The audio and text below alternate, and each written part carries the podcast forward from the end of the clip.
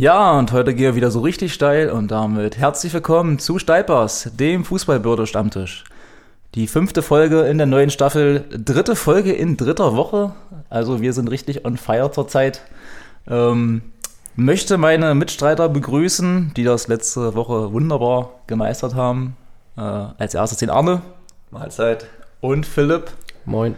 Danny muss es, äh, ja, hat es wieder mal nicht geschafft, rechtzeitig zu erscheinen. Ähm, rechtzeitig. Vielleicht die, kommt er noch. Vielleicht, vielleicht ich habe geschrieben, kannst gerne noch reinplatzen, wenn du möchtest, aber die Vorstandssitzungen beim BSV haben es anscheinend in sich, dass es da einiges an Klärungsbedarf gibt.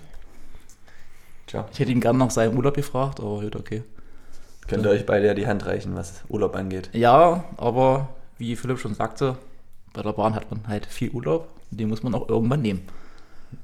Aber es hat mich echt immer gefreut, in die Podcast-Folge reinzuhören, wenn ich mal nicht dabei bin. Hat was hatten wir wieder für einen Spaß? Ja, hat sehr viel Spaß gemacht, auch zuzuhören. Vielen Dank auch nochmal. Beste Folge seit langem. Ja. Dankeschön. Danke, so viel Kompliment auf einmal. Fand ich schön. Ähm, ja, heute auch wieder mit einem Gast am Start. Äh, wieder mal eine Gästefolge. Wir sind äh, sehr gespannt drauf. Bevor wir damit loslegen, gucken wir natürlich nochmal kurz zurück auf das vergangene Punktspielwochenende. Ähm, Philipp und Arne, ihr wart beide zusammen am Freitag beim Oscherslebner SC. Und da war so einiges los. Ja. Tore, rote Karten. Erzähl mal. Ja, konnte man sich angucken. War ein sehr kurzweiliges Spiel. Also nachdem es, glaube ich, nach 18 Minuten 2-0 stand für Oschersleben und man beide Mannschaften ja kennt von der Qualität in dieser Saison zumindest, äh, war das Ding eigentlich durch und dann ging es bloß noch darum, wie hoch es wird. Aber wie aus dem Nichts kam Seehausen dann zum äh, Anschlusstreffer und dann ging es quasi immer so weiter, dass Oschersleben dann wieder ein bisschen angezogen hat, die Führung wieder auf zwei Tore ausgebaut hat, aber dann irgendwie nach jedem Tor das Fußballspiel eingestellt hat und dementsprechend war Seehausen nie aus dem Spiel raus. Äh, bis dann Mitte zweiter Halbzeit es eine Szene gab im, ja, im Mittelfeld eigentlich. Ja, genau, eigentlich an der Mittellinie. Ja, nach, nach einem, ja, ich glaube, es war nicht mal ein Foul zwingend, äh, trat ein Spieler von Seehausen nach. Daraufhin deutlich. Deutlich, also, es war, war also, auch, ohne, auch ohne VAR konnte man das genau. sehr gut erkennen, dass er dann nachgetreten hat, auch von 50 Meter weit weg. Ähm, Anschluss kam dann ein Oschersleben Spieler hinzu, schuppte den äh, Straftäter um auf eine klare rote Karte. Ja. Und dann hat sich Svenny dazu hinreißen ja. lassen. Da war der äh, Ball noch nicht einmal im Spiel. Schiri war noch am Aufschreiben. Ich glaube, er hat ihm sogar eine gelbe Karte gegeben, wegen Meckern. Und daraufhin hat Svenny dann den Zuschauern, die, ich glaube sogar den Ordnern den von Ottersleim, ja. die ihn dann Feuertextet haben, Mittelfinger gezeigt und daraufhin gab der Schiri ihm dann auch glatt rot.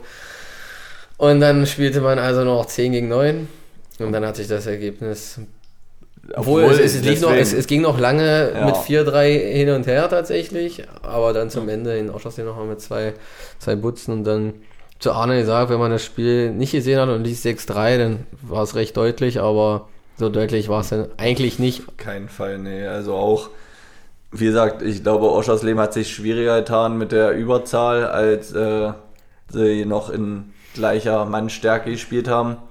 Es war, also klar, sondern rote Karten und dann war halt das Spiel war so ein richtiger Bruch drin. Also und ähm, apropos Bruch. Apropos Bruch, gute. Nik, Nik, Niklas Müller von äh, Oschersleben hat sich auch wieder den Unterarm wohl gebrochen in einem Zweikampf.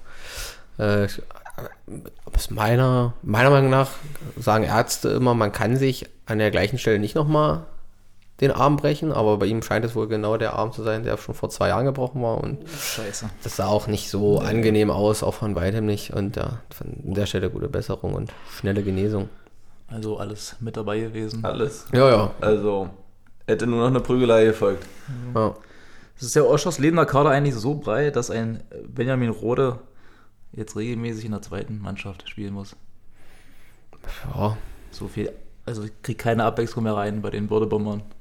Ja, na, also, ich meine, Mannschaft lichtet sich gerade ein bisschen. Niklas Müller wird jetzt wieder einige Zeit ausfallen. Rico Wiedecke, ebenfalls Flügelspieler bei Oschersleben, hat sich wohl gegen Santersleben, als wir auch vor Ort waren, auch einen Mittelfuß gebrochen. Mhm. Äh, jetzt mal zwei Stammspieler, die jetzt oh, ausfallen. Also, Und ja, aber gut, Oschersleben Zweite hatte auch, glaube ich, sieben Spieler aus der ersten Mhm. beim 15-1-Sieg und laut Aussagen hätte es noch, hätte noch 35-1 werden können müssen. Ja gut, wenn jetzt sieben aus der ersten dabei ist, die auch ein bisschen kicken können da in Oschersleben und dann auf dem Kunstrasen gegen die dritte von Eilsleben in der zweiten Kreisklasse, dann ist so ein Ergebnis halt auch irgendwo logisch. Ich meine, bei drei Spielen 35 Tore ähm, sagt schon so einiges aus jetzt über den Saisonstart. Wenigstens konnte Eilsleben schon mal den ersten Gegentreffer für den OSC erzielen. Aber ja, mehr Positives war wahrscheinlich an dem Sonntag dann auch nicht mehr vorhanden. Genau, ähm, in der gleichen Klasse Wolverstedt mit dem zweiten Sieg jetzt in Folge. Haben sich da ein bisschen gefangen. Äh, sind ein bisschen raus aus dem Abschießkeller. Glückwunsch auch an dieser Seite. Ähm, kurz vor Schluss noch einen Elfmeter gehalten. Und damit Apropos Elfmeter halten. vor Elfmeter gehalten. Klammi.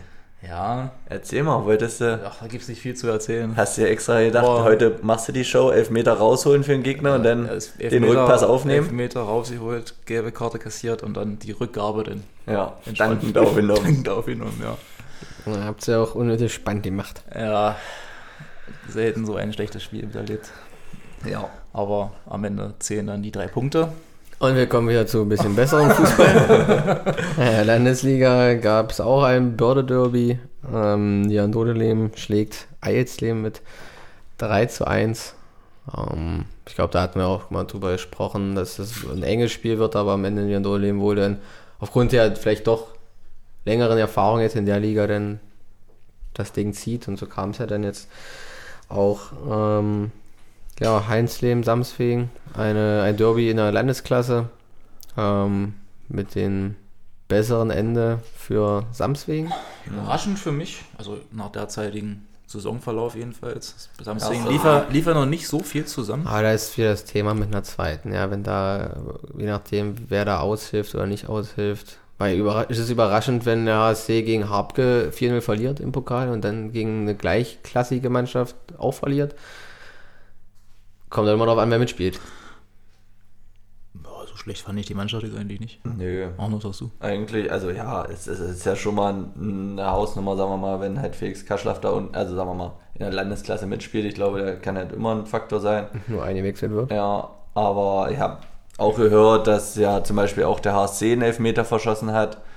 Ähm, und ähm, Stand von 0-0, glaube ich. So. ja, genau. Und das dann auch nicht gerade verdient war, die Niederlage, oder was heißt verdient, einfach dann zu blöd angestellt haben.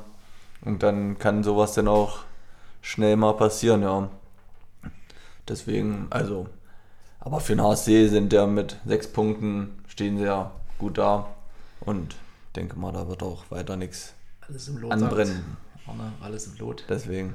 In der Oberliga auch nochmal zwei ja, krasse Ergebnisse, fand ich. Rogez gegen Kroppenstedt. Auch so ein gefühltes Spitzenspiel.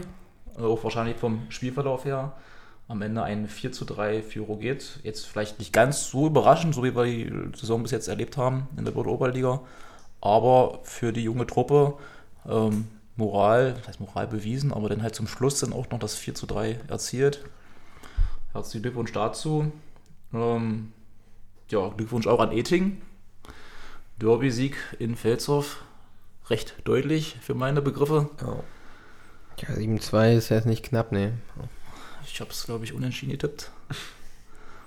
Ich weiß nicht, ich glaube, ich habe sogar für Feldsdorf getippt, aber also ich glaube, die wenigsten haben jetzt mit einem deutlichen Sieg für Eting gerechnet. Gerade beide Mannschaften ja, glaube ich, gleich auf gewesen mit 0 Punkten und 3 zu 8 Toren oder ähnlich.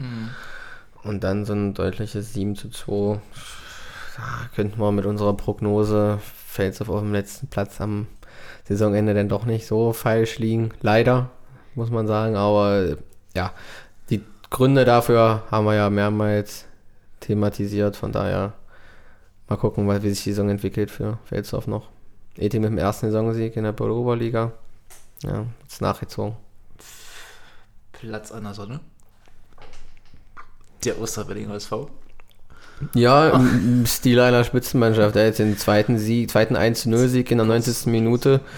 Äh, wenn du ein Top-Team bist, dann ziehst du die Dinge halt noch am Ende, ja. Ein kluger Mensch hat mal gesagt, immer Glück ist Können, als Bayern damals regelmäßig in der letzten Minute Tore machte.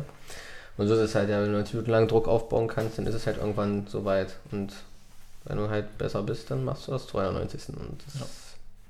haben sie jetzt nicht nur gegen Kroppenstedt am ersten Spieler geschafft, sondern auch jetzt am Wochenende gegen den Angstgegner aus Hatmersleben. Arne, was äh, sagst du eigentlich zur Bürdelliga, seitdem wir nicht mehr dabei sind? Ja, irgendwie uninteressant.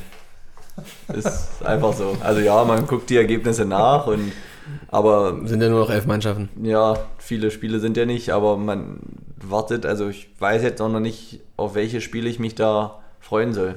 Also Ronsleben, überall wo Ronsleben dabei ist. Ja, das ist ja richtig, aber es gibt ja auch nicht so ein, so ein geiles Derby. Also doch, na gut, Wandsleben, Wandsleben, ja, das ist natürlich, aber ansonsten Vielleicht kommt es noch im Laufe der Saison, dass es noch. Die Euphorie wird sich noch rauskristallisieren, genau. wer da die Hosen anhat in der Liga. Ja. Wird es die ersten Kracher dann, denke ich mal, auch geben. Genau. Ja, so. Jetzt kommen wir noch zur Belletage. Da war ja Philipp auch Sonntag, er hat ja den, den Fußballsonntag erst angefangen. Mal das gucken, war auch schon mein zweites Spiel an dem Tag. Sein zweites Spiel, so, ja. ja. Ein Leben für den Fußball eigentlich im Jugend noch geguckt und dann von dort dann nach Barlem, genau. Und da dann ähm, Barlem gegen Heinzheim gesehen. Ähm, kam allerdings so spät, dass doch, ich habe das 1 noch gesehen. Ähm, aber unhaltbar, glaube ich.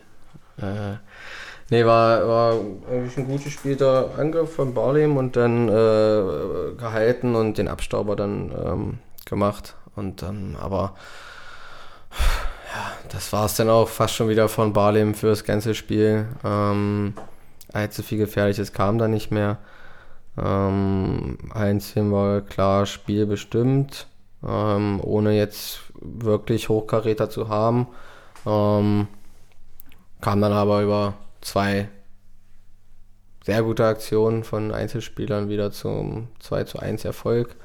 Den über die Bühne gebracht auch eher so, dass man am Ende dann mehr Möglichkeiten hatte, noch den Deckel drauf zu machen, als dass da, dass man Gefahr lief, noch den Ausgleich zu kassieren. Daher könnte ich mit meiner Prognose, dass Barley vor Heinz hier landet, in der, in der Verbandsliga dann doch daneben liegen. Aber deswegen war es ja ein Hot Take. Sollte ja nicht die allgemeine äh, Meinung widerspiegeln, sondern vielleicht mal was Überraschendes sein. Äh, wie schon mehrmals angesprochen, Barley mehr relativ gute Start im Vergleich zum letzten Jahr. Aber jetzt dann doch, gerade durch die zwei Derby-Pleiten, ähm, ja, vielleicht doch wieder auf den Bonnet Hassan zurückgekommen. Und können wir gerne jetzt Überleitung nutzen. Ja, bitte mach weiter. Der, der Torhüter, der in beiden Spielen nicht zu Null geblieben ist, äh, heute zu Gast. Äh, Florian Sitaler ähm, sollte, glaube ich, jedem im Kreis oder zumindest sogar auch im Land äh, Sachsen-Anhalt ein Name sein. Ja, Florian, eigentlich großartig vorstellen musste ich nicht, aber doch nochmal für alle, ähm, wie ist so dein Werdegang, wie bist du überhaupt zum Fußball gekommen, wie war es im Jugendbereich, das ist ja nun mal für uns auch recht interessant, da ging es ja eher nicht so auf dem Dorf zugange, sondern dann doch ein bisschen höher. Ähm, und dann vielleicht auch, warum ist es dann schon recht früh die Entscheidung auf den Torhüter gefallen und nicht als Feldspieler? Ja, von mir auch ein Hallo. Ähm, vielen Dank für die Einladung. Es freut mich, sehr, dass ich hier sein darf.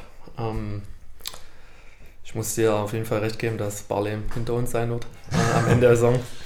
Ähm, ich glaube, du hast das Spiel äh, gestern sehr gut analysiert, dass wir die klar bessere Mannschaft waren ähm, und auch höher gewinnen hätten müssen. Ähm, so viel zu dem Spiel. Ja, zu mir, ich habe äh, mit sechs Jahren beim VfB Oschersleben angefangen, äh, das Fußball-ABC zu erlernen ähm, ich glaube, bei mir stand von vornherein fest, dass ich Fußball spielen werde. Ähm, die Familie ist Fußball geprägt. Ich hatte seitdem ich laufen konnte und kann äh, immer einen Ball am Fuß oder in der Hand. Ähm, habe mit meinen Cousins gespielt. Deshalb bin ich auch im Tor gelandet quasi. Meine drei Cousins, alle älter als ich, alle Fußball gespielt, alle beim VfB Oschersleben gespielt, haben halt einen Torhüter gesucht. Und wie es so schön ist, ja, entweder der Dicke geht ins Tor oder der, oder der Jüngste. Und bei mir war es halt der Jüngste und ähm, so bin ich dann ins Tor gekommen und, die, und meine Cousins haben mir dann quasi gezeigt, wie ich zum Ball springen soll und wie man den Ball fängt. So waren die Anfänger. Äh, Kuriose, mein erstes Spiel habe ich draußen gemacht als Stürmer, aber habe, glaube ich, ganz schnell gemerkt, dass es nicht meine Position ist und mit Laufen hm, ich auch nicht ganz so viel am Mut habe. Ja, so bin ich dann im Tor gelandet, habe dann quasi auf Kleinfeld ähm, sechs Jahre beim VfB Obersleben gespielt, bin dann auf, äh, zum Großfeld nach Halberstadt gewechselt, zum VfB Germania, da ähm, einen sehr prägenden Trainer gehabt mit Thomas Waldo. Ich glaube, den ist auch ähm, im Kreis oder generell im Land ein Begriff, der glaube ich schon seit gefühlt 20 Jahren äh, die Ziehung in Halberstadt macht, der nicht nur fußballfachlich sehr, sehr gut ist, sondern auch charakterlich sehr gut ist, der auch charakterlich äh, den Spielern sehr viel äh, mitgegeben hat, was Verhaltensweisen bet äh, betrifft. Ähm, das fand ich damals sehr, sehr gut, was ich heute manchmal vermisse. Ja, um, da habe ich dann dreieinhalb Jahre gespielt. Aufgrund fehlender Perspektive, auch im Männerbereich, habe ich dann ähm, mit 16,5 gesagt, nee, das ist nicht mehr meins, weil ohne Perspektive im Leben, auch beim Fußball, wird es schwierig, sich zu entwickeln. Und dann bin ich zum Offersleber SC gegangen, ähm, damals Trainer den Männern, bei den Männern Roland Zahn, auch ein Begriff, ein weiter prägender Trainer in meiner fußballischen Laufbahn, der zu mir gesagt hat, Flo, ähm, komm zum OSC, du trainierst mit 16 schon bei den Männern mit und Spielzeit in der Jugend, denn bei der B und in der A äh, in der Landesliga, weil wir ja noch nicht mit 17 damals in der Männer spielen durften. Das habe ich dann gemacht, habe dann auch direkt mit 18 ähm, an meinem Geburtstag Männer gespielt. Waren zwar bloß sieben Spiele in der Landesliga, weil ja, ich dann eine, eine Schulter-OP hatte. Kuriosum, erstes Spiel verloren, letztes Spiel verloren in der Landesliga in den sieben Spielen. Aber das war dann zu verschmerzen mit dem Aufstieg äh, in die Verbandsliga. Und als A-Jugendlicher bin ich dann noch nach Jena gewechselt. Ähm, mit 18 im zweiten Jahr zum FC Karl Zeiss, dort A-Union Bundesliga gespielt, ein Jahr. Ähm, rückblickend betrachtet war es für mich das wichtigste Jahr, ähm, was auch das Training und der Trainingsinhalt be, äh, betrifft. Ähm, ich glaube, wir haben so sechs bis acht Mal die Woche trainiert, was natürlich ein enormes Pensum ist. Äh, wenn man dreimal morgens vormittags trainiert in der Woche und fünfmal nachmittags, plus die ganzen Spiele, wo man dann gegen Spieler spielt wie Son zum Beispiel. Das ist schon ähm, ein Faustpfand, den nicht jeder so hat. Ähm, persönlich war es jetzt äh, fußballerisch nicht so gut, weil ich nur zwei Spiele gemacht habe gegen Cottbus bei Energie und beim HSV gegen Son, der mir dann zwei Dinge eingeschenkt hat, ähm, wovon ich gerne berichte, wenn man sieht, wo er jetzt spielt und ja. wo ich spiele, aber das ist völlig in Ordnung. Ähm, und dann kam halt die Gretchenfrage, ähm, was machst du mit deinem fußballischen Werdegang, mit deinem beruflichen Werdegang? Und für mich stand dann klar fest, dass ich wieder zurückgehen werde zum OSC, um dann in Magdeburg zu studieren. Und das hat ganz gut gepasst. Ähm, habe dann zwei Jahre beim OSC gespielt, ähm, habe fast alle Spiele gemacht, außer zwei, glaube ich. Ähm, und bin dann 2012 zum HSC gewechselt. Weil ein gewisser Herr Grabinski ähm, ja, mich unbedingt haben wollte. Und rückblickend war es die richtige Entscheidung, weil wir direkt in dem Jahr danach Landesmeister geworden sind, souverän, natürlich mit, mit einer sehr, sehr guten Truppe. Ähm, das lässt sich nicht verheimlichen. Was? Und ähm, ja, seitdem spiele ich in Heinze. Sehr schön. Ja, also die Story mit Son habe ich auch schon mehrmals gehört, ja. von anderen, aber auch von, äh, von Flori selbst mehrmals schon. Äh, aber ich glaube, das ist fast schon mit das bekannteste. Ich glaube, Toni Groß hatten Toni wir einmal Groß, hier ja. als, als Gegner. Ansonsten äh, sind wir doch dann eher lokal, regional unterwegs. Und da ist das schon auf jeden Fall das, was man gerne erzählt, auch gerne hört. Ähm, prägende Trainer hat es ja jetzt schon genannt, auch so die größten Erfolge, aber ähm, ja, so prägende Mitspieler, vielleicht auch bei Karl Zeiss, aus denen mal was geworden ist, oder aber auch jetzt den Heinz, den prägenden Mitspieler, ähm, da hat es ja auch mit ein paar Ikonen, die zumindest in Sachsen-Anhalt bekannt sind, gespielt. Sind da so zwei, drei, die da rausstechen? Ja, prägende Mitspieler aus jener Zeit waren Robin Krause, jetzt bei Eintracht Braunschweig. Mhm. Ähm, und André Luge war damals auch mein bester Freund, hat äh, bei RB Leipzig gespielt, ähm, dann bei Jan Regensburg. Ähm, das waren so zwei prägende Spieler, die mir aus der Zeit noch so ein Begriff sind. Viele aus jener Zeit spielen schon gar kein Fußball mehr. Ähm, so schnell kann das auch gehen, ja, von A-Union Bundesliga bis ja, gar nicht mehr innerhalb von zehn Jahren. ja, prägende Mitspieler so im Männerbereich waren ja damals Pascal Matthias beim HSC, weil der konnte mit dem Fuß wirklich sehr, sehr viel. Der hat dir von acht Freistößen neun reingesch reingeschoben, sage ich mal. Ähm, das war wirklich extrem, extrem gut. Aber auch so ein Carsten Maddaus oder ein Kevin Schlitter, das sind schon zwei Persönlichkeiten, mit denen man sehr, sehr gern zusammengespielt hat, ähm, die ja auch die Einstellung äh, verkörpert haben, die ich immer habe, dieses unbedingte Gewinnen wollen, diesen Einsatz 100% zu geben, ähm, sich für den Verein komplett aufzuopfern. Und das hat halt schon geprägt und das waren ja, coole Jungs auch neben dem Platz. Und sind es heute noch. Besonders Carsten, der immer noch spielt. Ähm, ja. ja. der Carsten, oh, Familie Madaus war generell auch schon öfter mal Thema hier, gerade jetzt in der letzten Saison, wir mit Sandersheim aufgestiegen sind. Ähm, ja, ich hatte damals auch noch das Vergnügen, als A-Jugendlicher auch in der Truppe zu spielen, zu trainieren, sage ich mal. Ich glaube, acht Minuten gegen Schönebeck habe ich, äh, das hätte ich auch öfter äh, bekommen in der Verbandsliga. Aber als A-Jugendlicher war das damals halt auch noch ähm, was Besonderes, weil eben du mit Spielern gespielt hast, wie Florian Zidala, Tim Görke, Carsten Christian Malos, Kevin Schütte, Thomas Giesmann, Tobi Hermann, René Hasse, das waren schon.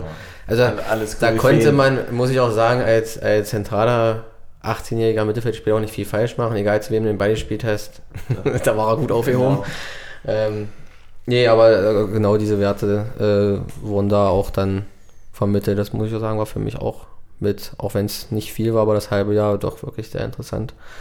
Ja, ähm, so, ja, und äh, jetzt nochmal, wenn wir jetzt noch bleiben bei der Jugend, gerade Karl Zeiss im Paradiespark, denn ihr spielt, kenne ich ja als FCC Ultra. Ein Spiel sehen gegen Halberstadt auch, gegen dein Ex-Team, denn so gesagt. Wie war das? Ähm, bist du dann als, also warst du dann fertig mit der Schule und bist dann als, ja, also dieser Studentengang oder wie war denn dieser Schritt dann zu sagen, okay, ist ja jetzt schon aus deiner Heimat, du gehst den Schritt dahin, dieses, dieser hohe Trainingspensum, wie war das zu, ähm, zu erledigen oder wie hast du das ähm, unter, alles unter einen Hut bekommen? Ja, der Schritt war schon extrem. Ja, also das erste Mal quasi von zu Hause raus. Ich war fertig mit meinem, mit meinem, mit meinem Abitur, ähm, hatte da ein Probetraining im, im Frühjahr gehabt, das wir über einen Bekannten organisiert gekriegt haben und ja, da wurde ich direkt angenommen. Und für mich war der, war der Weg klar, dies zu probieren, weil so eine Chance, glaube ich, kriegt man nicht für ein zweites Mal. Und für mich stand auch klar, dass erst das Abitur fertig gemacht werden muss, weil für mich ähm, die schulische Ausbildung ganz oben stand.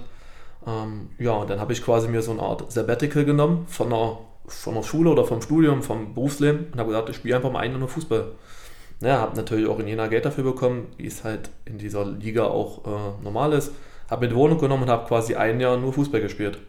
Ja, habe dann quasi auch das Glück gehabt, mit, mit André Luge zum Beispiel einen Spieler zu haben, der auch fast nur Fußball spielt, ein bisschen FSJ gemacht hat, aber das war ja so ein bisschen by the way. Und von daher hat es für mich, äh, war das für mich relativ leicht, dann da das Jahr zu überstehen, weil erstmal von Hause weg, ohne Familie, ohne Freunde. Ja, war als junger DAX schon nicht so einfach, hat aber einen auch äh, menschlich geprägt. Also ja, man ist mhm. selbstständiger geworden, was ich früher auch schon war, aber noch selbstständiger. Man musste auf einmal alles alleine machen. Und ähm, ja, war eine Zeit, die die ich nicht mehr missen wollte und will. Und die ich eigentlich auch nur jedem empfehlen kann, wer sowas hat, so eine Chance hat, es einfach zu machen. Ob es jetzt während der Schule ist, wenn es sich gut anfühlt, oder halt danach. Ja. Ich hatte ja zum Beispiel auch mit, auch eine lustige Anekdote mit 15, hätte ich die Chance gehabt, damals nach Hoffenheim zu gehen. Ähm, da haben wir in Magdeburg beim FCM mit Halberstadt und haben natürlich in der Jugend immer gewonnen geführt. Ähm, aber Hoffenheim hat, glaube ich, damals noch vierte Liga gespielt hm. oder fünfte ganz und gar, also noch nicht da, wo sie jetzt waren. Und Magdeburg-Hoffenheim gefühlt ist halt relativ weit weg. Ja, ja, und damit 14 überlegt man sich den Schritt dreimal. Und ich war einfach damals nicht so weit und das ist auch völlig in Ordnung. Und dann mit 18 habe ich gesagt, jetzt mache ich das und das war auch genau richtig. Gab es äh, noch mehrere solcher Anfragen von höherklassigen Vereinen, jetzt so aus dem Jugendbereich oder oh. vielleicht auch aus dem jungen Herrenbereich? War auch eine Frage aus unserer Community gewesen. Im Jugendbereich war es ähm, jetzt die einzelne Anfrage. Ja. FCM war nie das Thema. Ja wollte ich auch nicht. Das war auch nicht so meins, weil ja, hat so ein bisschen ja, schwierigen Hintergrund wegen Landesauswahl immer. Da hast du als Halberstadt-Spieler nie eine Chance gehabt. Ähm, wir haben damals in der Erziehung zum Beispiel zweimal die Liga komplett dominiert. Einmal hat man, glaube ich, 250 zu 30 Tore gehabt, da haben wir die Liga komplett auseinandergeschossen. der Landesauswahl hat, war keiner dabei von, von Halberstadt. Und war halt immer nur HFC Magdeburg, ja, wegen Sportschule und das war für mich so ein Grund, zu sagen, nee, das ist halt nicht so meins. Und Anfragen, die gab es immer auch im, im Männerbereich und die gab es jedes Jahr und die gibt es heute noch jedes Jahr. Ja. Ähm, aber da muss halt schon relativ viel passen, ja. Ähm, es ist nicht immer nur, wie viele immer sagen, das Geld deswegen, was, was in der Verbandsliga ist. Die einen gehen wegen 3,50 Euro zum nächsten Verein. Das ist bei mir nicht so. Ich habe halt erst zwei ja, Herrenvereine und das ist auch in Ordnung so und das ist auch gut so. Und der HC hat halt, ja, mir immer sehr, sehr gute Möglichkeiten gegeben. Also quasi mit dem Beisteuern ein fast perfektes Umfeld, was man sportlich äh, haben kann in dieser Liga. Mit dem super Weitstadion, ja, der Kunstraum ist zwar ein bisschen älter, aber der soll jetzt demnächst neu gemacht werden. Das wäre natürlich für die sportliche Bedingungen noch viel, viel besser. Wir haben eine super junge Truppe, eine super homogene Truppe. Wir sind ja gefühlt elf Freunde und das ist nicht nur ein Begriff, sondern es ist ähm, wirklich, wirklich so in der Kabine, auf dem Platz, neben dem Platz. Und da hätte schon sehr viel kommen müssen, hm. um dieses, ja, um dieses Team verlassen zu wollen. Ich hatte mal, ich war kurz davor, nach Stender zu gehen. Das ist, stand auch, ich war in der Presse, stand auch in der Zeitung. Aber ähm, es war dann die richtige Entscheidung, das doch nicht zu machen, weil, ja, ich bin da halt quasi auch eine kleine Ikone geworden. Ähm, und man macht nicht umsonst schon über 300, 300 Verbandsligaspiele und fast 300 Verbandsligaspiele für einen Verein. Ähm, das ist schon sehr viel Rückhalt, den man hat, sehr viel Sicherheit und sehr viel Zuspruch, den man bekommt. Und man hat sich da ein bisschen was aufgebaut ringsherum und das ist auch sehr, sehr schön für einen selber. Eine große Wertschätzung, die man da entgegen kriegt von ganz, ganz vielen. Ähm, und deshalb habe ich immer die ganzen Angebote abgelehnt, auch wenn es finanziell meistens viel, viel lukrativer wäre. Aber das ist nicht äh, der Ansporn für mich gewesen, irgendwo hinzuwechseln. Äh, so. Ja, ähm, also gerade jetzt in deinem ersten Jahr beim HSC, da seid ihr dann auch gleich äh, Landesmeister geworden. Ähm, wenn ich das so raushöre, ist es für dich jetzt auch so, wo du sagst, okay, das war jetzt der richtige Schritt, den Aufstieg in die Oberliga jetzt nicht mitzunehmen und jetzt äh, sich, sag ich mal, von der zusammengebauten Startruppe, wie sie ja so war, sich zu verabschieden und dann auf die Jugend zu setzen? Oder wärst du gerne den Schritt mit der Mannschaft, wie sie damals war, in die Oberliga gegangen? Ja, das kann man sehr differenziert sehen. Ähm, zu der damaligen Zeit, da war ich 22, hätte natürlich diesen Schritt unglaublich gerne gemacht. Ja. Ähm, also mit der Truppe, sage ich, sage ich ganz ehrlich, hätten wir gleich ganz oben mitgespielt, wenn da noch zwei, drei hochkarätige Verstärkungen gekommen wären. Und das wäre auf jeden Fall der Fall gewesen. Ähm, da war es schon sehr, sehr schade. Und da war man auch sehr traurig, besonders ich in meinem Alter. Weil genau deswegen spielen wir Fußball, um noch Liga höher zu spielen, um erfolgreich zu spielen. Aber ich habe auch das ähm, Konzept und das Ziel verstanden vom HSC, ohne, ohne Wenn und ohne Aber. Und ich habe das ja nicht umsonst äh, mitgemacht. Und da war wieder die prägende Figur Roland Zahn, ähm, die da wieder ins Spiel kommt, weil der war es, der uns dahin gebracht hat, wo wir jetzt sind.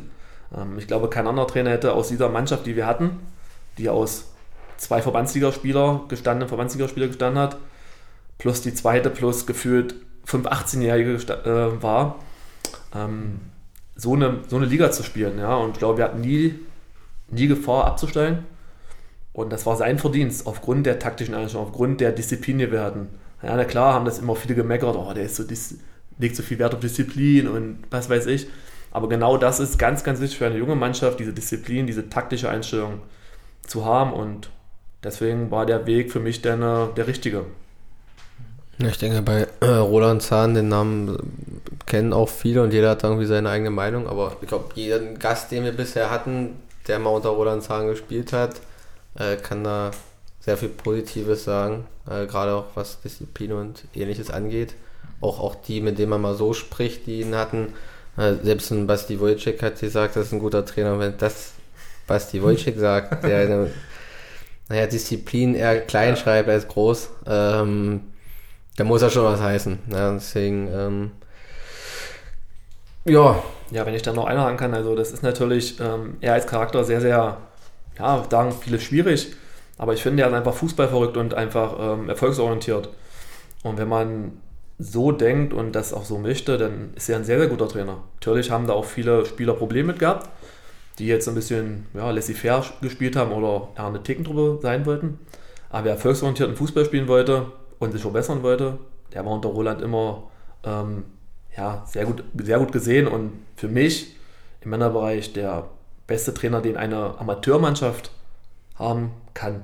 Und ich glaube, so eine, so eine Art von Trainerschlag gibt es heutzutage selten, wo man auch so viel Respekt vor einem hat, der auch einem Respekt gegenüberbringt und der ja, vor einem steht und einem was erzählt, wovon er Ahnung hat. Und das ist halt, ähm, wo auch die ganzen jungen Spieler mit abgeholt hat. Weil der hat da keinen Blödsinn erzählt, sondern er hat das alles schon hundertmal oder tausendmal erlebt. Er hat sich einen Kopf gemacht über jeden Gegner, hat sich eine taktische Variante überlegt. Du hast einen Zettel vorgekriegt, wo alles, was man im Spiel, ähm, was, plan, was planbar war, hast du bekommen. Da wusste jeder, wo er beim Freistoß steht, da wusste jeder, wo er beim Einwurf steht, beim Standard, egal was. Und das ist halt für eine junge Mannschaft ja, enorm wichtig gewesen und generell für eine, für eine Truppe. Ja. Und das wünsche ich mir quasi auch von viel, viel mehr Trainern, auch in unserer Liga oder generell, dass man quasi so taktischen Sachen noch viel, viel mehr in so eine Spielvorbereitung einbaut, weil das ist sehr, sehr wichtig, besonders für junge Spieler, um zu wissen, wo muss ich wo stehen und wann stehen. Ja, das gleiche hatten ja Lukas und Niklas genau. letzte Woche auch dann nach der Aufnahme des Podcasts auch nochmal erzählt, dass äh, auf jeder Auswärtsfahrt dann schon äh, die Pläne für Standards dann auf dem, auf dem Sitz lagen und jeder dann äh, Bescheid wusste. Also, muss ja, ich ja muss dazu sagen, dass es im Bebertal nicht genau so ist, aber wir ja auch zwei B-Lizenz-Trainer haben und da hat auch jeder ein elfseitiges Pamphlet, wer in welcher Phase welches Spiels was zu machen hat und auch bei Standards und so. Es ist ja natürlich schon viel verlangt, gerade auf dem Niveau, aber ich denke gerade als Verbandsliga-Trainer ist das schon was, was man mit einbauen kann. Ja, ich denke mal, du hast ja Roland Zahn häufig erwähnt als, als so auch Vorbild irgendwo als Trainer. Ähm, hast in Heinz dem ja auch den einen oder anderen Trainer miterlebt. Das ist ja, kann man, reichen ja zwei Hände gefühlt nicht, um äh, die alle zu zählen. Und äh, bist jetzt selbst den Weg gegangen zum Trainer und nicht nur Torwarttrainer für die erste Mannschaft des HSC, sondern auch für die Jugend ähm, zumindest auf Großfeld. Ähm, ja, wie war da so der Werdegang? Wie hast du gemerkt, dass das dein Ding ist und, und wie, wie hat das dann begonnen? Ja, das hat ähm, auch relativ früh schon begonnen. Ich glaube, vor knapp acht Jahren, wo ich das erste Mal Torwarttraining gegeben habe mit einem gewissen Christopher Helmicke. Äh, ist dem Webertaler sicherlich ein Begriff, auch den Heinz Levern. Ähm, ja, damit habe ich angefangen, quasi weil ich gefragt wurde und ich habe halt gemerkt, wie viel Spaß mir macht. Ähm, wie Spaß mir macht, mein Wissen und mein Können weiterzugeben. Und ich auch in der Zeit gemerkt habe, wie rar die Torwartposition ist und wie rar die Torposition ist ähm, an guten Torhütern. Ja, viele können Bälle halten, ohne Frage. Aber das macht das moderne Torwartspiel nicht mehr aus. Ja, Im Torwartspiel geht es viel um Entscheidungsfindung, um wann gehe ich zum Ball, wann halte ich die Position. Ich muss ein guter Fußballer sein. Ja, und das ist dann halt in den Jahren gekommen, denn äh, über Carlos Vogel, den ich trainierte in der C-Jugend, da hatte mich Kevin Schlitte damals gefragt, ob ich ihn trainieren kann. Und so ist das, der Weg dann entstanden, wo ich dann immer mehr diese Tortraining-Arbeit im Nachwuchs gemacht habe, auch natürlich dann bei uns bei den Männern. Und habe jetzt vor zwei Jahren meine C-Lizenz gemacht ähm, und ganz frisch jetzt meine Zusatzqualifikation, den Torwart-Leistungskurs beim DFB. Ähm, ja, wo ich ganz, ganz viel spannende Inhalte mitgenommen habe, ganz, ganz viel spannende Personen getroffen habe, ähm, die nicht nur im NLZ trainiert haben, sondern auch Regionalliga oder sonst dergleichen Frauen. U-Nationalmannschaft, glaube ich, hat ja auch irgendwas. Genau, da war der Torwarttrainer der U21, äh, Klaus Domfroh, der hat anderthalb Tage referiert, ähm, was sehr, sehr spannend war über die U21-Qualifikation bis zur EM, wie die Tore gescoutet werden, wie die Tore bewertet werden dass quasi jedes Gegentor auseinandergenommen wird und wo gefühlt jedes Gegentor der Torhüter immer ja, schuld ja, schuld nicht ganz, aber sehr streng äh, begutachtet wird, auch wenn man als normaler Laie denkt, ach, den kann er nicht halten. Aber doch, man kann ihn schon des Öfteren mhm. halten, ja, vielleicht passt die Position nicht, vielleicht ähm, ist der Stand zu breit, vielleicht hat er eine falsche Wahrnehmung gehabt. Das sind so eine Sachen, die man halt da ganz akribisch rausarbeiten kann. Und das war schon sehr, sehr spannend. Und ja, der Weg ist jetzt quasi in den nächsten zwei bis drei Jahren die B-Lizenz dann, die Tortrainer B-Lizenz zu, zu erwärmen, zu machen. Aber da muss ich halt mal gucken, wie es auch zeitlich ist, neben dem aktiven Fußballdasein natürlich noch. Um, ähm, ja, war ja auch eine Frage aus der Community. Ist das auch was für dich, wo du jetzt sagst, ja, okay, wenn meine Karriere jetzt irgendwann mal vorbei ist, das ist das, was ich dann danach machen möchte und vielleicht sogar auch höherklassig für höherklassige Vereine. Ja, was danach kommt, ähm, nach meiner fußballerischen Laufbahn, sage ich mal, das steht noch ein bisschen in den Sternen, weil ich ja schon noch ein bisschen Ambitionen habe, ein paar Verbandsligaspiele draufzusatteln. Ähm, die 400 auf jeden Fall, da fehlen mir noch 73 genau. Ähm, die will ich auf jeden Fall voll machen. Ähm, und ich sag mal so, solange der Körper es hergibt und solange die Leistung stimmt, die Mannschaft mich braucht, ähm, werde ich aktiv Fußball spielen, weil es einfach mich jedes Mal aufs, äh, aufs neue Reiz am Wochenende zu spielen. Es ist einfach was Besonderes. Klar, in der Woche trainieren ist schön und gut, aber am Wochenende, wenn der Schiri anpfeift, das Spiel dann zu gewinnen und vielleicht den Entscheidenden beizuhalten, das ist schon cool und das macht halt das Torwartspiel aus und das ist halt für mich das, warum ich auch Torwart bin. Ja. Und danach, ähm, ja, stehen halt ganz, ganz viele Türen, sage ich mal, offen, weil klar, ich kann dem beim HSC bleiben, das ist alles kein Thema. Das, da ist alles schön und ja, coole, coole Nachwuchsmannschaften, coole Jungs. Aber ob das mir als Trainer dann reicht, das weiß ich nicht. Ja, ist, man kann jetzt in NLZ gehen. Ähm, ob es denn für ganz oben Bundesliga-Tortrainer reicht, ob ich das überhaupt will, ist dahingestellt. Ja, aber vielleicht mache ich mir auch selbstständig als Torwarttrainer oder leite einfach Camps oder biete einfach nur Torwarttraining an, ähm, weil die Anfragen auch sich äh, immer mehr häufen. Äh, Flo, hast du Zeit? Flo, ich habe einen Torhüter. Flo, ähm, kannst du trainieren? Aber leider hat mein Tag auch nur 24 Stunden. Ja, du bereitest ja jetzt schon äh, sechs Trainings die Woche vor. Hat, glaube ich, ja auch ein, äh, ein Torwartcamp schon abgehalten jetzt im, äh, im Sommer oder diesen Jahres. Ähm, ja, äh, wer Heinzim sagt, meint ja auch häufig dann Florian Zitala und ähm, du hast ja den kompletten Neuaufbau mitmachen dürfen, können, müssen. wollen, müssen, alles. ja, also da hat mir gerade schon mal angerissen ein bisschen über wollen und müssen, äh, da, da, fehlt ja nicht viel, also war ja sowohl als auch. Ähm, Du hast gesagt, du bist da voll dabei bei dieser nachhaltigen Jugendarbeit. Wie hat sich das so für dich gestaltet? Was hätte man besser anders machen können? Oder vielleicht, äh, vielleicht nimmst du uns mal ein bisschen mit in diese Reise, ein bisschen ins Detail. Wie, wie war das damals, als es dann hieß, nein, nicht Oberliga und kompletter Cut, neue Mannschaft? Ja, die Entscheidung ähm, war natürlich erstmal ein Schlag ins Gesicht. Also das war sehr, sehr schwierig, auch das überhaupt ähm, wahrzunehmen, wenn man was erreicht hat, was man ja immer gewollt hat, wenn man diese Liga spielt. Und dann sagt einer, nee, äh, Aufstieg lassen wir mal wieder weg und ähm, die Mannschaft löst sich quasi auf. Ähm, das war schon sehr schwierig, aber ähm, in den Tagen danach und wenn, wo immer mehr durchgesickert ist, wie der Plan ist, was für Spieler, wer Trainer ist, ja, kam mir, ja, mir das Bewusstsein, wo ich mir dachte, ja, klar, warum nicht? Warum willst du das nicht machen? Warum willst du nicht Teil von irgendwas sein, wo du was Neues aufbaust? Ja, wohin, der, wohin die Reise ging, wusste ja keiner. Ja, und dass wir uns so in der Verbandsliga etablieren in den letzten zehn Jahren, konnte auch keiner zu dem Zeitpunkt rechnen. Na, wir alle haben gesagt, nach, dem, nach der Saison, Heinzim ist der erste Absteiger geführt. Und ähm, das war dann schon ein sehr interessantes Projekt, muss man sagen, weil ich sehr gerne mit jungen Leuten spiele. Ich mag es auch, mit Leuten zu spielen, mit denen man sich gut versteht, die auch ähm, nicht bei einer Mannschaft spielen, weil sie 3,50 kriegen oder weil sie irgendwo herkommen, sondern wenn sie alle aus einem Umfeld kommen oder gefühlt aus einem Umfeld, sich alles gut verstehen, weil das aus meiner Sicht immer sich positiv auf die Leistung bemerkbar macht. Ja, und es hat sich halt über die Jahre dann quasi immer ja, stabilisiert, gefestigt. Ja, dann hat es so, so eine Spieler wieder wie Carsten Mados zurück, wie Christian Mados, auch wie Kevin Schlitter. Und da hat man gesehen, dass man gar nicht so viel falsch gemacht hat. Und ähm, wenn man das jetzt sieht, was man jetzt hat, ja, wir haben 18 Spieler unter 25 und das muss man quasi schon mal irgendwo suchen. Wir hatten jetzt am Wochenende wieder einen Altersschnitt von 23 Jahren, ähm, wo ich mit Abstand herausgeragt habe in meinem Alter. Und ich glaube, das ist ein sehr, sehr guter Weg, den wir in Heinzim da eingeschlagen haben. Natürlich ähm, ist dieser Weg auch mit spannenden Leistungen verbunden. Ja, das muss auch immer klar sein. Aber ich sag mal so, der Start in die Saison mit fünf Siegen aus sechs Spielen ähm, ist durchaus positiv, äh, okay.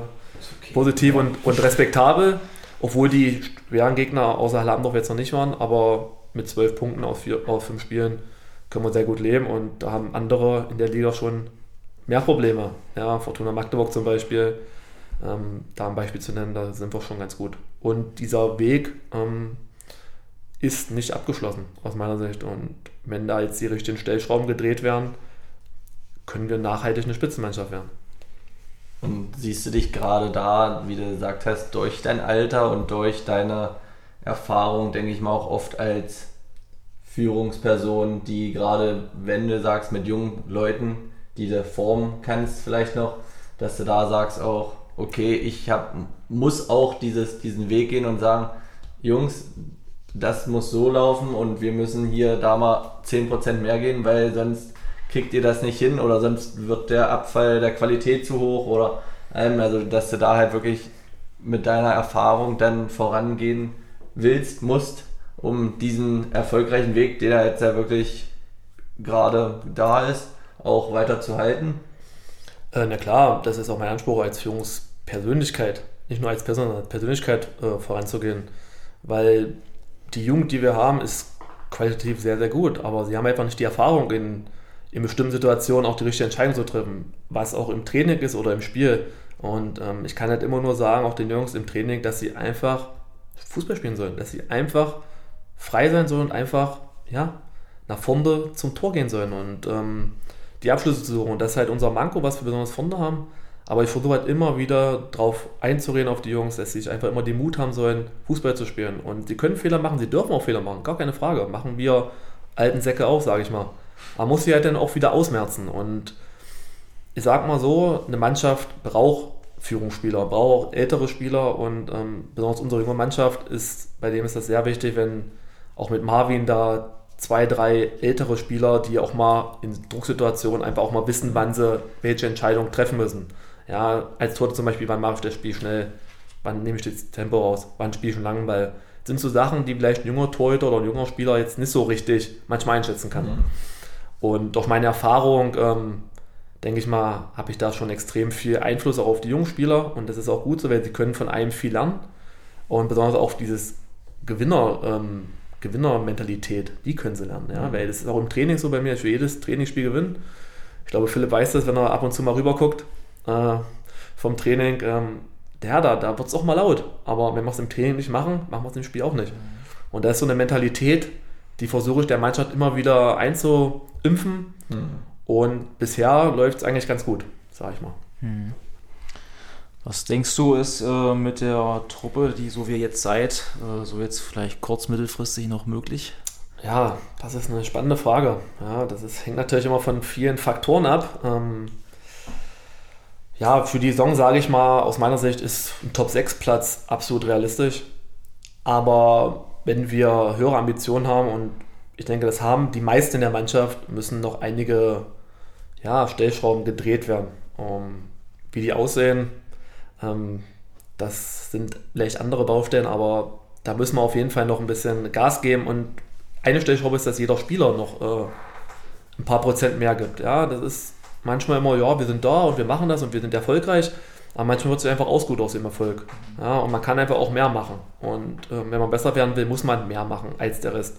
Und wir machen uns nichts vor, viele Mannschaften oder viele Spieler, besonders im, im äh, beim, ja, in Halle oder so, sind halt fußballerisch besser ausgebildet. Ja, die kommen vom HFC. Ja, das ist halt noch eine andere Hausnummer. Wir müssen halt mit unseren Basics dagegen halten. Ja. Zweikämpfe, Laufen. Ja klar, können wir jetzt auch guten Fußball spielen. Und das haben wir jetzt auch die letzten ein, zwei Jahre haben uns da stark verbessert, aber wir müssen noch mehr machen, um dann quasi dauerhaft über eine gewisse Konstanz von 30, 32 Spielen ähm, oben mitzuspielen. Und die fehlt uns aus meiner Sicht noch. Ja, auf jeden Fall. Also bei denen, wie gesagt, durch die Jugendzentren, ja, da ist ja gerade dann Magdeburg, die ja auch eigentlich sonst immer viel abgegriffen haben, auch die Vereine ringsherum, Halle natürlich.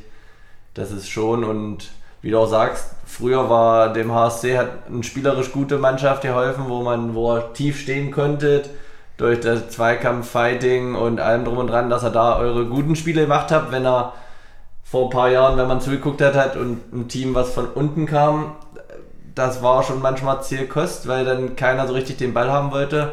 Und was man jetzt sagen muss, ich war ja gegen Tangermünde da, eins der besten Spiele, die ich glaube auch offensiv vom HSC gesehen habe was auch möglich ist mit den Jungen, so gesagt, dass man merkt dann auch die Fortschritte, wenn man auch mit dem Ball jetzt auch offensiv äh, auch mal das ganze Spiel ähm, ja, Ja, man, man, man, man will es ja jetzt gestalten und man muss es halt Genau. auch gestalten, ja, weil sich ja auch das, das Standing irgendwo von Heinz im Netz auch dann ein bisschen gedreht hat. Ja. Also von, von dieser grauen Maus in der Verbandsliga, dann jetzt, ich glaube, in der Zeitung stand Verbandsliga Dino oder ähnliches, ja, also die Leute wissen, dass der HSC seit langem in der Verbandsliga spielt und da immer was auch zu sagen hat.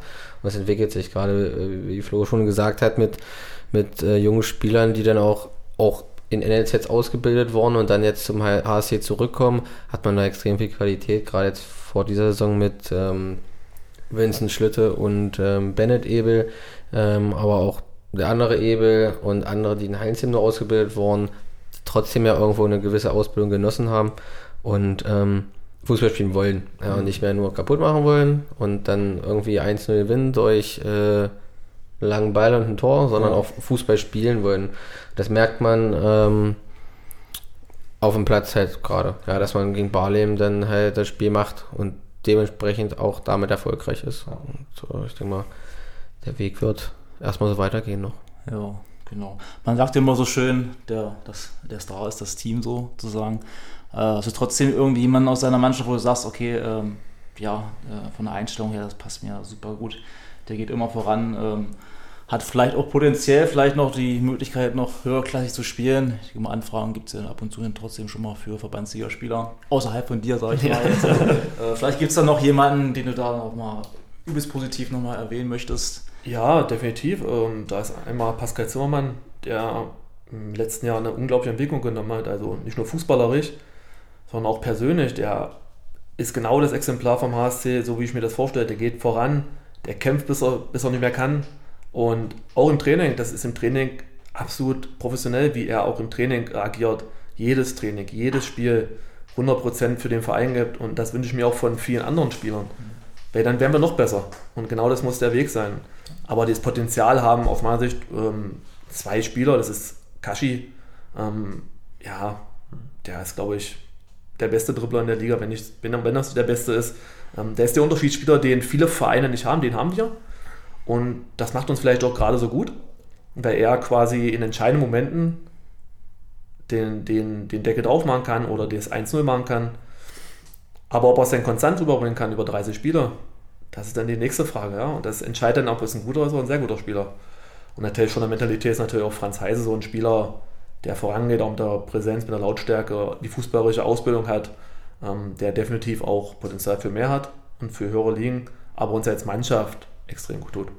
Ja, wo man häufig dann vergisst, dass er ja 19 ist. Genau. Ja, also Ja. Franz Heide spielt, als wäre er 26, 27, ähm, aber ist halt erst 19. Aber wenn man generell 18 Spieler U25 hat, dann müssen halt auch die Jüngeren äh, ran und dann Führungsaufgaben übernehmen. Ach so, ja, ich. äh, ja, noch eine Frage jetzt, äh, wenn wir jetzt gerade bei den Fragen auch ein bisschen sind, kam auch von Eugen, ist ja auch ein Mitspieler von dir, äh, wollte mal wissen, wie ist für dich denn die beste Aufstellung? Er hat gefragt nach Fünfer, Viererkette, Dreierkette vielleicht, ja gut, das ist bestimmt die Fünferkette mit gemeint, aber was ist denn für ein Torwart, für dich als Torwart, äh, was dir am liebsten liegt? Ähm, kommt drauf an, würde ich da antworten. Ähm, das ist immer abhängig vom Gegner und vom Spielermaterial, was uns, äh, was für uns zur Verfügung kam an dem Wochenende. Aus meiner Sicht sind wir in der Viererkette ja, stabiler, auch agiler nach vorne, können nach vorne besser spielen, weil die Automatismen einfach besser passen. Ja, das haben wir jetzt über, keine Ahnung, acht Jahre gespielt. 4-1-4-1 oder 4-4-2, 4-3-3. Es ist ja quasi immer relativ gleich vom Ablauf her, nur ist die Positionierung im Zentrum meist eine andere ist. Da fühlen wir uns sehr, sehr wohl, besonders wenn Marvin vor der Abwehr spielt, weil da wissen wir, der räumt alles abgeführt. Aber man muss auch sagen, dass wir gegen starke Mannschaften, die uns nochmal spielerisch überlegen sind, mit einer Fünferkette sehr gut aussahen. Ja, da haben wir dann mit Lukas als Art Libero ähm, ja, einen Spieler, der das relativ gut macht, ähm, der auch genau weiß, wann gehe ich hin, der sehr gut Fußball spielen kann. Ähm, das hilft uns auch in Spielen, wo wir jetzt äh, vielleicht nicht der Favorit sind, wo wir vielleicht auch äh, von der Qualität, Qualität schlechter sind. Ja, FCM letztes Jahr zum Beispiel hat, glaube ich, ja auch, habt ihr auch Dreierkette gespielt. Genau, im Rückspiel. Im Hinspiel haben wir noch Viererkette gespielt, da haben wir gewonnen. Ähm, aber auch gegen Tagemünde letztes Jahr im, im Rückspiel oder gegen Weißenfels ist das immer so ein gutes Mittel. Ähm, wir haben es jetzt auch ja, die Saison anfangs äh, mit einer Fünferkette probiert. Ja, war erfolgreich, aber wir können auch beide Systeme und es ist auch gut, dass wir beide Systeme können. Ich war immer ein Verfechter dafür, dass wir zwei Systeme gut spielen können. Aber wenn mich einer fragt, würde ich zur Viererkette tendieren. Mhm. Aufgrund der guten Automatismen, die wir haben. Mhm. Ähm, ich hätte da noch mal was, ähm, vielleicht noch mal kurz zurück zu deinem persönlichen ähm, Torwartspiel, Fußballspiel. Ähm, vielleicht hören uns auch der eine oder andere aufstrebende Torhüter zu. Ähm, ja, wie bereitest du dich persönlich auf ein Fußballspiel vor? Ähm, ja, wie gehst du in so ein Spiel? Hast du immer gleiche Vorbereitungsrituale? Und gerade auch vielleicht, wie gehst du mal mit Rückschlägen um, wenn mal ein Tag, wenn es mal einen Tag gibt, der nicht so gepasst hat? Ja, ähm, viele wissen ja nicht, dass das die direkte Spielvorbereitung nicht erst äh, am Spieltag beginnt, sondern meistens immer Anfang der Woche, wenn, wenn man ins Training einsteigt. Und das ist bei mir auch so, wenn man sich im Training gut fühlt, dann weiß man, dass man am Wochenende eine gute Leistung bringt. So ist es in der Regel. Ähm, direkte Spielvorbereitung ist bei mir immer gleich. Ich stehe meistens immer zur gleichen Uhrzeit auf, also meistens sechs Stunden vorm Anpfiff, um den Biorhythmus quasi in Gang zu bringen. Ähm, ja, esse zur gleichen Zeit immer so drei bis vier Stunden vorher eine Mahlzeit. Und dann sind die Rituale immer gleich. Die Tasche ist gleich gepackt. Ähm, ja, die Anzahl der Handschuhe ist gleich, die Anzahl der Fußballschuhe sind gleich, ähm, die Trikots sind gleich von der Anzahl, ja. Da wird halt nur unterschieden von der Farbe, was ich spielen kann. Ähm, der Ablauf beim, beim Spiel direkt ist auch immer gleich. Ähm, die Erwärmung ist gleich. Wie ich die Klamotten anziehe, ist auch gleich. Ähm, die Rituale nach der Erwärmung sind gleich. Äh, was ziehe ich aus, was ziehe ich an, wie ziehe ich es an, was ziehe ich zuerst rechts an, was links an, äh, beim Stürzen zum Beispiel. Was machen wir nach dem Kreis? Sind die Rituale sind immer gleich, dass ich mir nochmal die Schuhe binde, nochmal was trinke. Das ist immer gleich seit Jahren. Äh, auch auf dem Platz äh, sind die Rituale gleich, dass man nach der äh, Schiri-Wahl nochmal den Ball nimmt, äh, nochmal guckt, wie er ist, ähm, denn Worte sagt im Kreis, dann den, die Latte abschlägt, die beiden Pfosten, die Flaschen richtig hinlegt. Ähm, da bin ich schon so ein kleiner Monk, sage ich mal. Ähm, das muss halt passen. Als Torhüter ist man halt sehr, sehr abergläubig. Ich bin es äh, zum Beispiel sehr und ähm, ja, bis jetzt bin ich da immer ganz gut gefahren. Viele sagen immer, der hat bestimmt eine Weise was, wenn sie das sehen, aber das ist auch völlig in Ordnung so ja, und mit, Umsch mit Rückschlägen, ähm, ja, das zeichnet halt auch einen guten Torwart aus, wenn man mit Rückschlägen gut umgeht, ja. Na klar, habe ich auch schlechte Tage. Am Wochenende in der Woche. Ich bin auch nicht jeden Tag gleich. Aber man muss besonders beim Spiel das gut kaschieren können. Ja, wenn man einen Fehler macht, das passiert, das ist überhaupt kein Problem. War jetzt gegen Halle Amdorf zum Beispiel, wo wir ja, das Gegentor so ein bisschen verdattelt haben da hinten. Aber ich habe in der zweiten Halbzeit, glaube ich, den Elfmeter gehalten und noch drei weitere Riesen. Und das zeigte ich da einfach mich nicht beirren lasse. Und das zeigt halt einen guten Torhüter aus. Und ich glaube, durch meine Erfahrung weiß ich ganz gut, mit äh, Rückschlägen umzugehen. Und da muss man einfach weitermachen, weil Fehler sind menschlich. Und wenn keine Fehler beim Fußball passieren, wird jedes Spiel 0-0 enden. Und von daher sollte man auch Fehler machen dürfen. Und wenn man Fehler macht, muss man sie einfach ausbügeln und der Mannschaft wieder helfen. Und sich das nie anmerken lassen. Ganz wichtig. Einfach Brust raus und weiter geht's. Ja, das ist natürlich immer die Sache, ja. Fehler, wenn du im Mittelfeld einen äh, Fehlpass spielst, dann hast du hinter dir noch eine Abwehr. Und wenn du als Torwart äh, Fehler machst, dann ist meistens das Gegentor. Also das ist ja immer dieser, diese Sache, dass du als Torwart, wenn du als Fehler machst, ähm, teurer bezahlt werden als äh, Mittelfeld oder im besten Falle der Stürmer, wenn er nicht trifft. Dann sagt jeder, ah, der nächste sitzt wieder. Wenn du äh, der einen Fehler als Torwart machst, dann sagst du, ey, was ist los mit dir? Mhm. Ja, werd wach. Ähm, und ja, ich habe auch aktuelles Beispiel von meiner, von meiner B-Jugend, da haben wir auch Chancen für, für drei Spiele. Und äh, mein Innenverteidiger macht aber im Patzer in der dritten Minute zum 1-0. Ja. Also, dass er dann im Laufe des Spiels noch 50 gleiche Bälle gut verteidigt hat. Ja ist ja dann erstmal egal. Ich meine, wir gewinnen das Spiel, aber verlieren wir das Spiel, dann geht es nicht um die gut verteidigten Bälle oder dass vorne zehn Chancen äh, vergeben wurden, sondern dann ist halt äh, der Patzer zum äh, 0-1 das, worüber gesprochen wird und dann der ausschlaggebende Faktor. Zumindest, wenn man nicht ins Detail reingeht. Ja, aber das ist eigentlich ein interessantes Thema. In der Bundesliga oder höheren Levels ist es ja so, dass äh, Torhüter eher rausgehen. Gehst du mit der Mannschaft oder auch früher? Ja.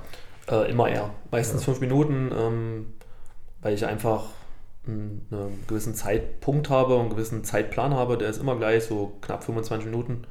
Ähm, ja, bis 27 Minuten und da ich dann meistens auch ein paar Abschlüsse noch mitmache von der, von der Mannschaft und sonst alles individuell mache. Hat sich damals so eingebürgert, äh, fühle ich mich gut mit. habe ich auch äh, bei uns in den Männern etabliert, dieses Erwärmungsprogramm, das quasi wir immer das gleiche Erwärmungsprogramm machen, also alle Torhüter, auch in der zweiten. Ähm, ich habe es jetzt auch in der Jugend gemacht, dass wir quasi ein einheitliches äh, Erwärmungsprogramm haben, weil ich es einfach wichtig finde, dass ein Torhüter auch einen Rahmen hat und woran sich festhalten kann bei der Wärme, besonders die jungen Torhüter, ähm, weil Routinen und Abläufe für einen Torhüter ganz, ganz wichtig sind, ja, um auch im Spiel mit Druck umgehen zu können. Ja. Wie es gesagt wurde, wir dürfen keinen Fehler machen. Und deswegen sind wir Torhüter die ja, beklopptesten, aber auch mit den wichtigsten Spieler, weil jeder Fehler ist meistens ein Gegentor. Und wir Torhüter haben halt so einen großen Druck, dass wir keinen Fehler machen dürfen. Und jeder Fehler steht in der Zeitung und beim Stürmer steht es nicht in der Zeitung, wenn er zehnmal daneben schießt. Aber das ist auch der Grund, warum ich im Tor stehe. Mit diesem Druck umzugehen, macht schon Spaß. Und du kannst halt Held oder Depp. Oder Depp sein, ja, genau. Und äh, jetzt, wenn da, kann ich mir eigentlich nur vorstellen, bei so vielen Abläufen, die du immer gleich hast, bist ja, wie ihr sagt, auch Elfmeter äh, gegen Halle Amdorf erhalten und man liest es ja auch häufig, dass du doch im, beim Elfmeter, beim 1 gegen 1 äh, da öfter oder öftermals dann doch die Nase vorne hast. Hast du da denn, ich kenne das ja als Elfmeterkiller, habe auch schon eine erhalten letztes Jahr. Äh, müssen wir einfach nochmal sagen. immer wieder erwähnt. Genau. Nein, hast du da denn auch nochmal Rituale? Gehst du hin, legst nochmal den Ball weg oder guckst du dem in die Augen oder hast, ne, also springst du, weißt du, du springst immer nach links oder wenn er Rechtsschütze ist, dann. Sag das mal jetzt, dass immer nach links springst. Ja, ich glaube nicht, dass einer aus Halle Amdorf das nochmal anhört. Äh, nein, die Rituale sind ähm, auch da gleich. Also ich mache mir da erstmal keinen Kopf, gehe dann zum Elfmeterpunkt hin, gucke, wo der Ball liegt, einfach nur ein bisschen Zeit zu schinden, weil die Stürmer haben ja auch ihren gewissen Ablauf. Und wenn man den aus der Ruhe bringt und den einfach mal drei Sekunden mehr zum Nachdenken gibt, hat er auch ein Problem. Weil es ist auch ein genauso ein Ablauf als Stürmer wie ein Torhüter hat. Und dann habe ich mir seit Jahren einfach, ja, habe mich auch belesen und habe einfach geguckt, was machen die Schützen, wo schießen sie hin. Und da habe ich mir quasi einfach immer im Kopf gesagt, wenn der Rechtsfuß anläuft und wie er zum bestimmten Winkel steht, weiß ich, wo er hinschießt. Und so 70 Prozent ist es auch so, ohne den, den Trick jetzt verraten zu wollen. Und das ist, ähm, man kann das auch sehen am Fuß, an der, an der Fußhaltung und wie er anläuft. Und von daher entscheide ich mich, wenn ich den sehe, den Schützen, wie er steht, wie er zum Ball geht, entscheide ich mich relativ früh in die Ecke, weil nur dann habe ich eine Chance äh, mit der neuen Auslegung der Regel, dass immer ein Fuß auf der Linie stehen muss, ähm, eine Chance, den Ball zu halten. Und hat gegen Halle Amdorf gut geklappt, weil ich mich sehr, sehr früh entschieden habe, im Kopf, wohin schießt. Mhm. Und ich sag mal so, glaube jeder dritte Elfmeter war bisher meiner in den letzten Jahren. Das ist eigentlich ganz gut. Und im 1 gegen 1 ist es so eine Sache, ist es eine Entscheidungsfindung. Wann gehe ich hin? Wie gehe ich hin? Und dann ist es manchmal auch einfach nur Glück. Oder man weiß halt, wie der Stürmer tickt. Ja, man kennt sich halt auch schon jahrelang. Und dann ist es manchmal einfach nur Glück oder ja, man macht es halt in dem instinktiv oder in, intuitiv richtig. Immer Glück ist Können. Ja. Ähm, äh, auch ein Thema Torhüter betreffend. Du hast ja alle möglichen Farben an, äh, an Torwart-Trikots. Äh, ich glaube, dein Favorite gerade sind so schwarz und dieses dunkle Lila. Okay, ich habe einen Torhüter im Beberteil, der zieht immer Neon an, weil das dann die Stürmer irritieren soll. Denkst du da eh nicht drüber? Weil ich weiß, dass du auf jeden Fall ein schwarzes Torwart-Trikot auch hast. Ich habe vier Farben, gelb, grün, Weinrot ist es. Weinrot ist es, sorry. Und, so, sorry. Ja, Bordeaux heißt es, glaube ich, ja. richtig. Und schwarz, ähm, ja, ich spiele halt mit Schwarz und dem Weinrot halt sehr, sehr gerne. Im Schwarz spiele ich halt, weil es halt eine coole Farbe ist. Passt jetzt zu meinen weißen Handschuhen, meinen weißen Schuhen. Ähm, ist dann bei Weinrot auch so, weil es ein neues Trikot ist. Ähm, Grün und Gelb spiele ich eher weniger gerne. Gelb wird halt schwierig, weil wir selber gelbe Trikots jetzt haben. Äh, aber Schwarz und Rot ist halt so mein Favorite und besonders Schwarz ähm, ziehe ich mit dem Trikot halt, äh, ja, ziehe ich halt sehr, sehr gerne an. also gehst du nicht auf den Effekt, dass das den Stürmer irritiert? Ich glaube, das ist auch nur Blödsinn, okay. dieser Effekt, weil wenn du einen guten Stürmer hast, ist es dann egal, ob du schwarz oder weiß trägst. Okay. Der weiß, dass das Tor äh, Meistens weiße Posten hat. Korrekt. Ja. Oder Silber. Ja. ja, ja äh, danke erstmal für die Ausführungen bis hierhin. Wir kommen dann schon relativ zum Ende. Die, unsere geliebten Entweder-Oder-Fragen. Noch zum Ende wieder meine Aufgabe. ähm, ja, Quickfire, entweder oder, gibt nicht beides. Ähm, Heute mal die, die Torhüter Edition, die Florians Vitala Edition. Ähm, aber die ersten zwei sind trotzdem gleich. Äh, Notbremse oder Gegentor? Gegentor. 5 zu 4 oder 1 zu 0? 1 zu 0. Äh, Trainer oder Spieler? Oh. Noch Spieler. Äh, Cheftrainer oder Torwarttrainer? Torwarttrainer. Äh, Meisterschaft oder Pokalsieg? Schwere Frage. Meisterschaft. Äh, TikTok oder Instagram? Auch so eine schwere Frage. TikTok. Ähm, in der letzten Minute ein 1 äh, gegen 1 halten oder im Elfmeterschießen den letzten Elfmeter? Im Elfmeterschießen den letzten Elfmeter halten. Okay. Das wäre es dann zumindest zu den Entweder-Oder-Fragen. Ja. Ich gebe gerne an den Chef weiter. Ja, dann haben wir einen runden Abschluss auf jeden Fall. Florian, vielen Dank für deine Zeit. Ich habe zu danken. Vielen Dank für die Einladung nochmal. Sehr interessante Folge mal wieder. Ähm, ich hoffe, ihr habt Spaß beim Reinhören. Und ähm, ja, Wochenende wird auch wieder Fußball gespielt. Da schauen wir auch wieder drauf. Und ja, ansonsten ähm, hören wir uns dann bei der nächsten Folge bei Steilpass, eurem äh, aus!